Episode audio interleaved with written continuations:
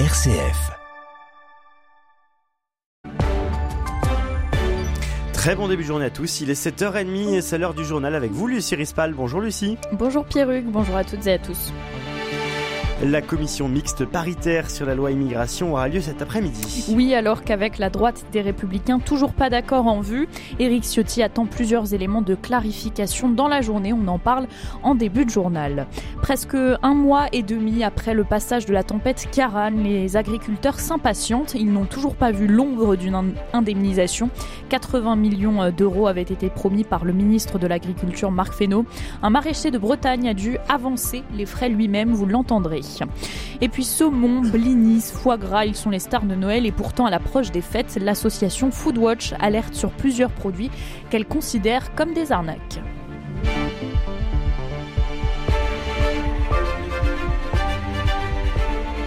Toujours pas d'accord avec la droite en vue de la commission mixte paritaire cruciale sur la loi immigration qui aura lieu aujourd'hui vers 17h. À ce stade, on ne peut pas parler d'accord, disent les républicains via euh, la voix de leur président de parti, Éric Ciotti. Éric Ciotti qui attend plusieurs éléments de clarification dans la journée. Les précisions de Florian Perret. Les républicains maintiennent une forte pression sur l'exécutif quant au devenir du projet de loi immigration. Les 2h30 de réunion hier soir à Matignon n'ont pas permis à Elisabeth Borne de conclure un accord avec la droite. La droite qui est en position de force depuis le rejet du texte sans examen lundi dernier à l'Assemblée. Éric Ciotti dit attendre du gouvernement des engagements en faveur de moyens accélérés en matière d'éloignement et d'expulsion des clandestins, jugeant trop lent le calendrier du gouvernement pour créer 3000 places de rétention en 2027. Sur les autres points de débat, il a assuré que le principe avait été acté que les étrangers en situation régulière qui ne travaillent pas devraient justifier de 5 ans de présence sur le territoire pour bénéficier des prestations sociales. Pas de nouvelle réunion prévue entre les Républicains et la Première ministre, seulement quelques courriers. Ceci alors que la commission mixte paritaire de 7 députés et 7 sénateurs doit se réunir à partir de 17h au Palais Bourbon et avant un vote mardi dans les deux chambres en cas d'issue positive. Lutter contre les déserts médicaux et responsabiliser davantage les praticiens, c'est l'ambition d'une proposition de loi sensible sur l'accès aux soins, en passe d'être adoptée définitivement au Parlement aujourd'hui malgré la déception de la gauche qui juge les mesures insuffisantes. Hasard du calendrier, alors que la commission mixte paritaire examine à partir d'aujourd'hui le projet de loi immigration, c'est la journée internationale des migrants. La semaine dernière, deux personnes sont mortes dans les Hauts-de-France en tentant euh, la traversée de la Manche, un nouveau drame qui incite les associations à plaider pour une politique d'accueil différente. Pierre Roch est le délégué général de l'association L'Auberge des migrants. Écoutez. On est très pragmatique. Le problème, c'est que on a affaire en fait à des gouvernements qui sont dans l'idéologie complète et qui euh, ne proposent absolument pas de choses réalistes. En fait, la, migration, c'est un fait social. En fait, on peut pas être pour ou contre. En fait, c'est pas comme ça que ça marche. C'est un fait social. Il faut juste acter en fait que les personnes bougent. Et donc, la seule question qui se pose, c'est comment les accueillir le mieux possible. On ne peut pas fermer une frontière. Ça, ça n'existe pas. Ça, c'est quelque chose qui existe en fait dans l'esprit de cadre du Rassemblement national, peut-être, mais ça n'est pas possible. Tout ce qu'on peut faire, et c'est ce qui est fait actuellement, c'est qu'on les rend plus coûteuses et plus dangereuses à traverser. C'est tout. Donc, il faut mieux accueillir. Donc, ça passe par une meilleure solidarité d'accueil sur le sol européen. Et ensuite, pour ce qui est de la question euh, très précise ben, de la frontière franco-britannique, il faut des voies de passage sûres pour que les personnes puissent traverser 30 km euh, de, de mer, en fait, sans risquer leur vie, tout simplement. 29 000 migrants ont traversé la Manche pour rejoindre l'Angleterre depuis le début de l'année, contre 44 000 l'an dernier à la même date. C'est ce qu'a précisé euh, la préfecture du Nord. Tout autre sujet, depuis l'arrivée de l'hiver, des dizaines de détenus se plaignent du froid dans leurs cellules. L'Observatoire international des prisons constate une recrudescence des signalements dans des établissements pénitentiaires anciens, mais également dans des prisons modernes nouvellement construites, avec des dysfonctionnements et des malfaçons, euh, relève Charline Baker, déléguée pour le sud-est de la France à l'OIP.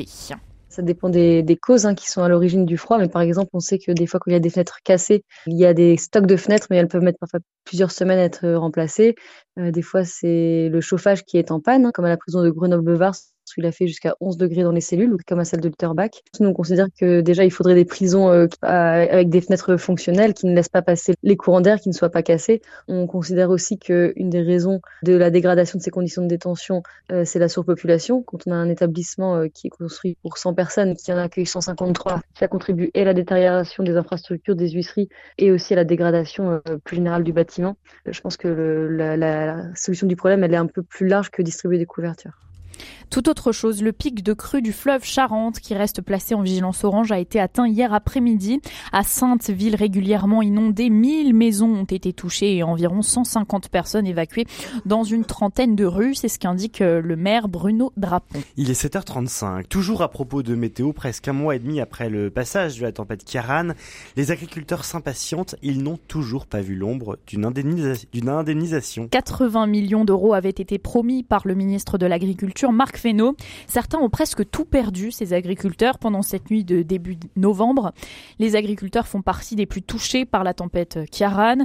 Pour Thomas Cherel, maraîcher à Audierne, dans le Finistère, c'est plus de la moitié de ses serres qui ont été euh, détruites sous la force du vent et les indemnisations de son assureur se sont euh, avérées bien dérisoires. Il est donc toujours dans l'attente de l'aide gouvernementale promise et il a donc dû avancer des réparations de sa poche. Écoutez-le.